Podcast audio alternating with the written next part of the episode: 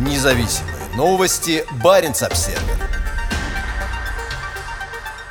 У российско-норвежской границы строится радар для слежения за F-35. Новый радиолокационный комплекс кругового обзора «Резонанс-НЭ» занимает участок 100 на 100 метров. Разработчики заявляют, что он способен обнаруживать на дальнем расстоянии малозаметные самолеты, например, F-35, которые Норвегия и Финляндия будут использовать в воздушном пространстве к западу от Кольского полуострова. Первые радары на сопке над авиабазой в Корзуново были построены еще в советское время. Сейчас авиабаза заброшена, а у систем дальнего обнаружения появились более быстрые и менее заметные угрозы. Сравнение спутниковых снимков 2019 и 2021 годов дает хорошее представление о происходящем возле горнодобывающего города Заполярный, расположенного примерно в 10 километрах от российско-норвежской границы. Как Баренц Обсервер сообщал два года назад, это место было выбрано для размещения РЛК «Резонанс-НЭ». Теперь на спутниковых снимках можно увидеть результаты проделанной работы. Комплекс состоит из четырех радиолокационных модулей, каждый из которых покрывает сектор в 90 градусов. Вместе они обеспечивают полный круговой обзор. Основой РЛК, у которого нет вращающихся антенн, являются фазированные антенные решетки и передающие и угломестные антенно-фидерные системы. Новый радар в Заполярном – один из как минимум шести подобных, которые уже развернуты или скоро скоро будут развернуты вдоль побережья Российской Арктики от Кольского полуострова на западе до Берингового пролива на востоке.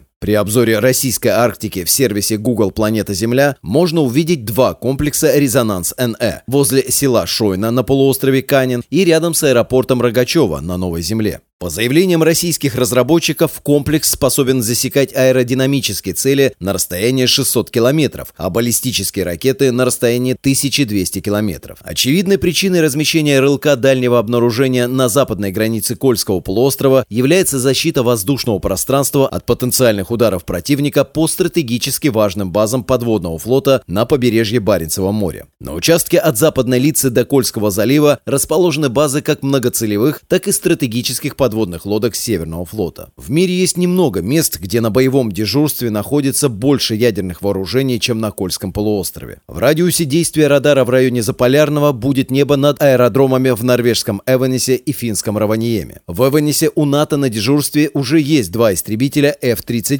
готовых в любой момент подняться по тревоге для встречи и опознания российских самолетов, вылетающих с Кольского полуострова. Раваниеме первым получит новые финские F-35, которые начнут поступать в страну с 2025 года. Эвенес находится на расстоянии 570 километров от Заполярного, а Раваниеме – 380. В 2020 году российское государственное информационное агентство ТАСС сообщило, что проданный Ирану РЛК «Резонанс-НЭ» успешно обнаружил и отследил американские истребители F-35 у границ страны.